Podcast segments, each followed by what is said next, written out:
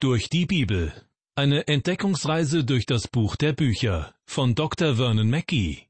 Ins Deutsche übertragen von Ricarda Kolditz und gesprochen von Kai-Uwe Wojczak. Zum letzten Mal geht es um das alttestamentliche Buch Jona. Ich freue mich, dass Sie sich Zeit dafür nehmen und heiße Sie herzlich willkommen. Das vierte und zugleich letzte Kapitel des Jona-Buches liegt also vor uns.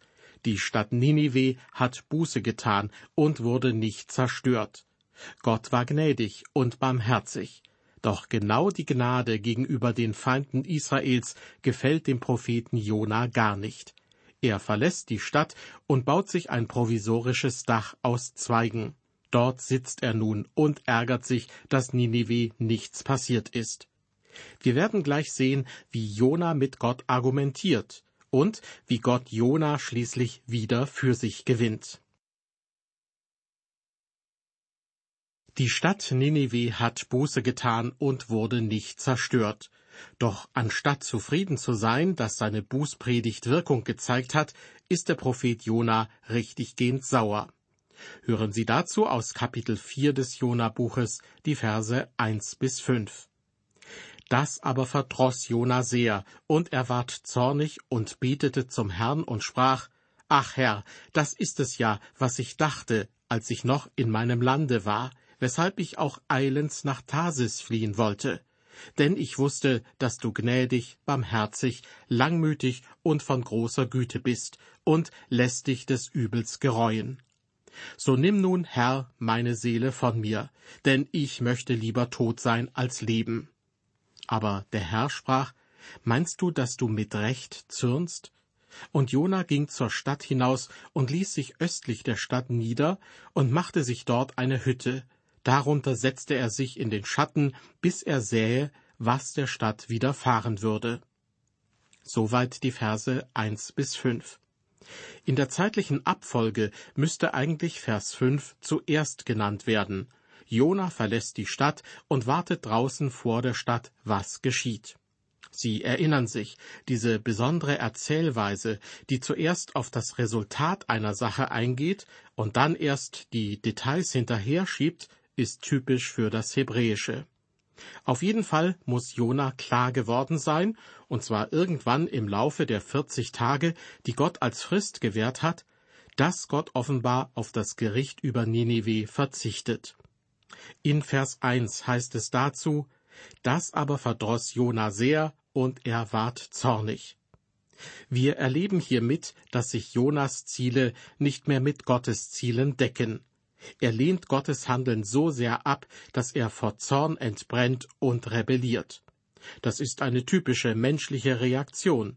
Und trotzdem kann Gott Jona weiterhin gebrauchen. Vers 2 zeigt nun, warum Jona mit Gottes Handeln nicht einverstanden ist. Es wird berichtet, Jona betete zum Herrn und sprach, Ach Herr, das ist's ja, was ich dachte, als ich noch in meinem Lande war, weshalb ich auch eilends nach Tarsis fliehen wollte, denn ich wusste, dass du gnädig, barmherzig, langmütig und von großer Güte bist und lässt dich des Übels gereuen.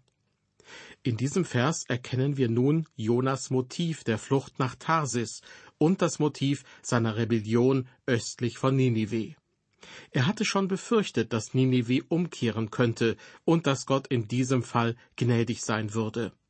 Doch Ninive als ein erstarktes Zentrum Assyriens würde Probleme für Israel bedeuten, das später darunter zu leiden hätte. Aber immerhin betet Jona und bleibt somit im Gespräch mit Gott.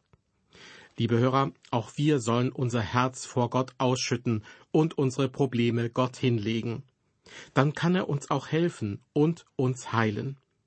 Dass Gott gnädig, barmherzig, langmütig und von großer Güte ist, wusste Jona aus der Mose-Überlieferung. Im zweiten Buch Mose, Kapitel 34, Vers 6 lesen wir, dass Gott sich einst am Berg Sinai dem Mose auf diese Weise offenbart hatte, als dieser zum zweiten Mal die Gesetzestafeln empfing. Gnädig, barmherzig, langmütig und von großer Güte. Diese Begriffe drücken Gottes unbeschreibliche Freundlichkeit und sein Erbarmen aus. Doch eben diese können auch auf Ablehnung treffen. Davon hören wir in Vers 3. Jona spricht in seinem Zorn, So nimm nun, Herr, meine Seele von mir, denn ich möchte lieber tot sein als leben.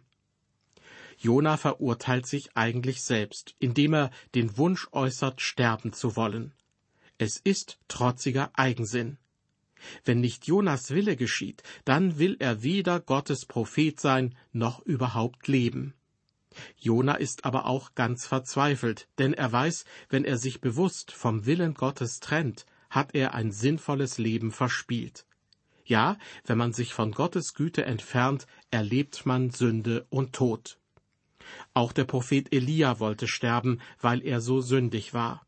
Wir lesen im ersten Buch der Könige, Kapitel 19, Vers 4, Elia aber ging hin in die Wüste eine Tagereise weit und kam und setzte sich unter einen Wacholder und wünschte sich zu sterben und sprach, Es ist genug, so nimm nun Herr meine Seele, ich bin nicht besser als meine Väter. Wenn ein Mann Gottes so reagiert, dann ist er körperlich und seelisch erschöpft und ausgelaugt. Und so kann es unter Umständen auch Ihnen oder mir ergehen. Man hat das Gefühl, dass man einfach nicht mehr weiter kann, und man will nur noch sterben. So erging es Elia und so erging es auch Jona. Ich denke, dass Jona tatsächlich völlig erschöpft gewesen ist.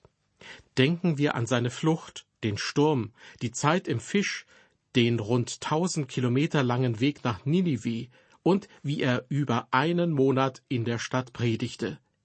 Und trotzdem ist es falsch, wenn wir uns den Tod wünschen.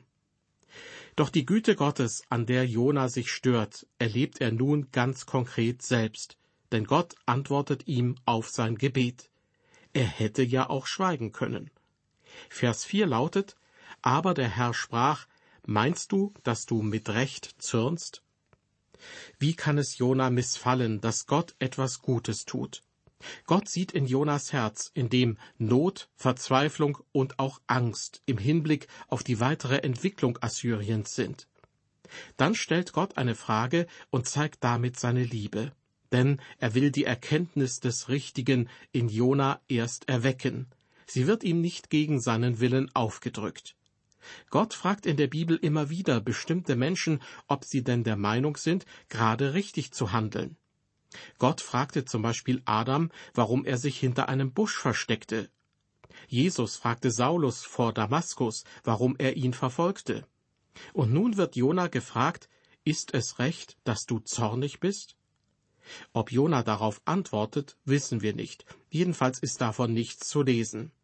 Vielmehr wird nun Vers 5 eingeschoben, der nachträglich erklärt, wo Jona sich eigentlich gerade befindet.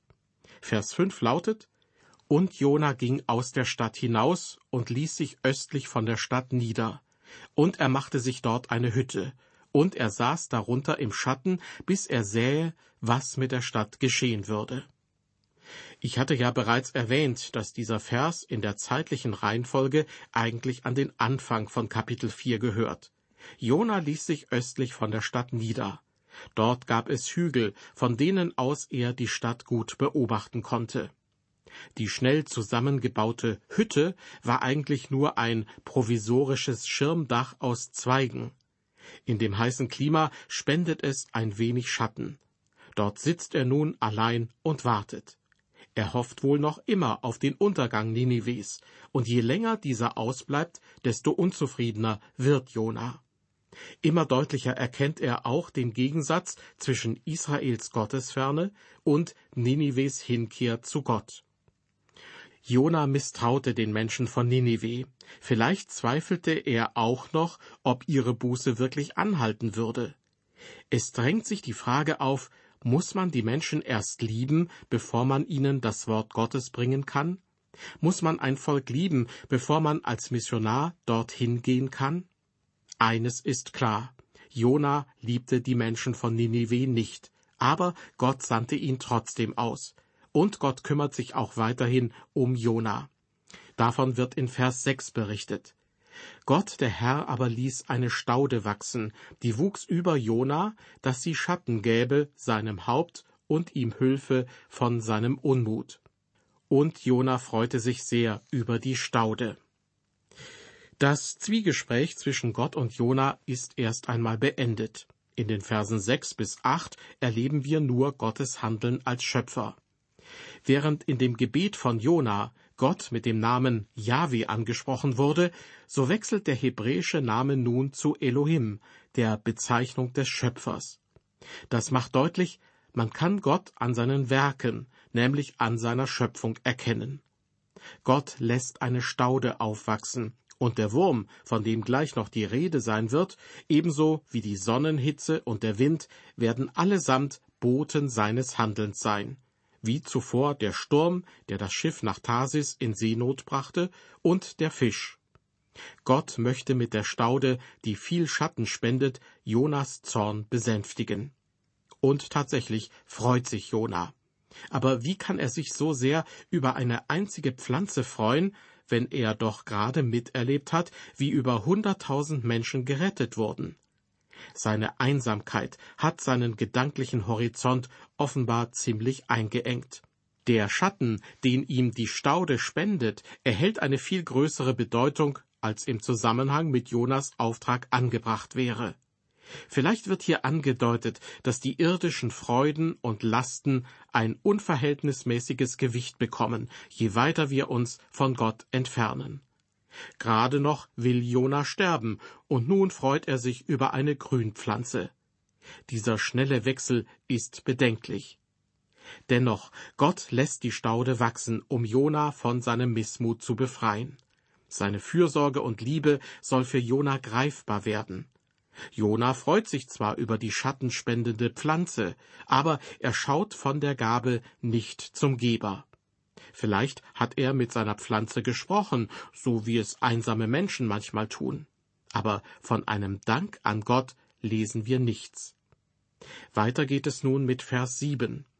Aber am Morgen, als die Morgenröte anbrach, ließ Gott einen Wurm kommen, der stach die Staude, dass sie verdorrte. Wieder veranlasste Gott, dass ein Geschöpf gerade jetzt etwas tat, was für Jona Folgen hatte. Der Wurm fraß wahrscheinlich die Wurzel an, so dass diese verdorrte. Die Pflanze ging ein, der Schatten war weg. Die nächsten Ereignisse folgen Schlag auf Schlag. Vers 8. Als aber die Sonne aufgegangen war, ließ Gott einen heißen Ostwind kommen, und die Sonne stach Jona auf den Kopf, dass er matt wurde. Da wünschte er sich den Tod und sprach, ich möchte lieber tot sein als leben. Die eingegangene Staude, die brennende Sonne und der heiße Ostwind sind kein Zufall. Gott will seinem Propheten die Augen öffnen für sein Wirken in der ganzen Schöpfung. Und tatsächlich redet Jona wieder mit Gott und sehnt sich nach Hilfe, wenngleich er diese erneut nur im Tod sieht. Ein weiteres Mal antwortet Gott mit einer Frage. Vers 9. Da sprach Gott zu Jona, Meinst du, dass du mit Recht zürnst um der Staude willen? Und er sprach, Mit Recht zürne ich bis an den Tod. Jona hat sich von Gott entfernt, und das Eingehen der Staude bestärkt ihn noch in seinen lebensfeindlichen Wünschen. Das zeigt, wie schwer es ist, die Trennung von Gott zu überwinden. Gott hat ihm seine Staude genommen, und das empfindet er in seiner besonderen Situation, nämlich der schier unerträglichen Hitze, als Schicksalsschlag. Nicht immer führen die sogenannten Schicksalsschläge zurück zu Gott. Manchmal verhärtet auch das Herz desjenigen, der leidet, und der Betreffende wird verbittert. Jona liegt noch immer einsam in der heißen Sonne. Seine Kräfte haben ihn verlassen. Er sehnt sich nach Hilfe. Nach der Elberfelder Bibel fragt Gott in Vers 4, ist es recht, dass du zornig bist? Und nun in Vers 9 lautet seine Frage erneut, ist es recht, dass du wegen des Rizinus zornig bist? Was hier mit Recht übersetzt wird, ist eigentlich das hebräische Wort für gut. Es ist der Anklang an den Schöpfungsbericht, wo es wiederholt heißt, und Gott sah, dass es gut war. Das, was Gott als gut bezeichnet, entspricht seinem Willen. So fragt Gott Jona also eigentlich, handelst und denkst du entsprechend meinem Willen? Diese Frage zeigt auf, dass das Verhalten von Jona Sünde ist. Gott will ihn durch sein Fragen zur Besinnung und zur inneren Einkehr führen. Doch Jona antwortet sofort, dass er zu Recht zornig ist. Hier steht nun also sein Wille gegen Gottes Wille. Jona ersetzt den göttlichen durch den menschlichen Maßstab, wenn er sagt, dass das Zornigsein in seinen Augen richtig ist. Aber Gott lässt nicht locker. Er antwortet Jona in den Versen 10 und 11 mit einer Art Gleichnis. Es wird berichtet, und der Herr sprach, Dich jammert die Staude, um die du dich nicht gemüht hast, hast sie auch nicht aufgezogen, die in einer Nacht ward und in einer Nacht verdarb. Und mich sollte nicht jammern Ninive, eine so große Stadt, in der mehr als hundertundzwanzigtausend Menschen sind, die nicht wissen, was rechts oder links ist, dazu auch viele Tiere? Gott möchte durch dieses Gleichnis Jonas Zustimmung erlangen. Er spricht Kopf und Verstand an. Gottes Liebe und Güte werben um Jona, und es wird deutlich, dass Gott keinen der Seinen verlieren will. Im zweiten Petrusbrief, Kapitel 3, Vers 9 lesen wir dazu, Der Herr hat Geduld mit euch und will nicht, dass jemand verloren werde, sondern dass jedermann zur Buße finde. Die einzige Gemeinsamkeit zwischen der Staude einerseits und der Stadt Ninive andererseits ist ihre jeweilige Bestimmung für jemanden. Die Staude für Jona und Ninive für Gott. Ansonsten ist es ein gegenüberstellendes Gleichnis, das einen Unterschied hervorhebt. Konkret, wenn das schon für die Staude gilt, um wie viel mehr für die Einwohner der Stadt Ninive. Jona hat sich nicht selbst um die Staude gemüht oder sie aufgezogen, und trotzdem tut es ihm leid, dass sie eingegangen ist. Gott hingegen hat sich jahrhundertelang um Nineveh gekümmert und es liebevoll umsorgt. Wenn also Jona den Rizinus am liebsten behalten hätte, so gilt das für Gott und die große Stadt Ninive umso mehr. Die Pflanze war nur ein sehr kurzlebiges Gewächs, das schnell gewachsen und schnell zugrunde gegangen ist. Ninive hat dagegen eine lange Geschichte. Wie schon einige Male im Jona-Buch wird am Schluss noch einmal darauf hingewiesen, dass Ninive eine große Stadt war. Es heißt, dass dort mehr als 120.000 Menschen lebten, die nicht in der Lage waren, rechts und links zu unterscheiden. Diese Umschreibung könnte sich auf die Tatsache beziehen, dass sie Heiden waren und von dem wahren Gott nichts wussten. Es könnte aber auch bedeuten, dass sie in Gottes Augen wie unmündige Kinder waren, die noch nicht schuldfähig sind. Außerdem wird noch auf das viele Vieh in der Stadt hingewiesen. Kindern und Vieh gilt Gottes Erbarmen besonders. Das Ende des Jona-Buches verdeutlicht im Grunde, dass der Gott Israels als Schöpfer der ganzen Welt für alle Völker und sogar für alle Geschöpfe Sorge trägt. Gottes Pläne umfassen die gesamte Welt und nicht nur Israel. Das muss auch der Prophet Jona zur Kenntnis nehmen. Wir sind nun am Ende des Jona-Buches angekommen und merken, dass Gott hier das erste und das letzte Wort spricht. Er ist die Hauptfigur des Buches. Es ist auch keine Antwort von Jona mehr vermerkt. Doch an Jonas Stelle können wir nun das Gespräch mit Gott suchen. Jeder Mensch wird von ihm zur Umkehr gerufen, um ein neues Leben mit Gott zu beginnen. Der Abschluss des Jona-Buches hält für den Propheten Jona eine Überraschung bereit. So wie Gott die Menschen der Stadt Ninive für sich gewonnen hat, so möchte er auch Jona wieder für sich gewinnen. Es ärgert Jona, dass Gott sich über die Menschen in Ninive erbarmt hat. Ihm waren diese Menschen egal, aber Gott nicht.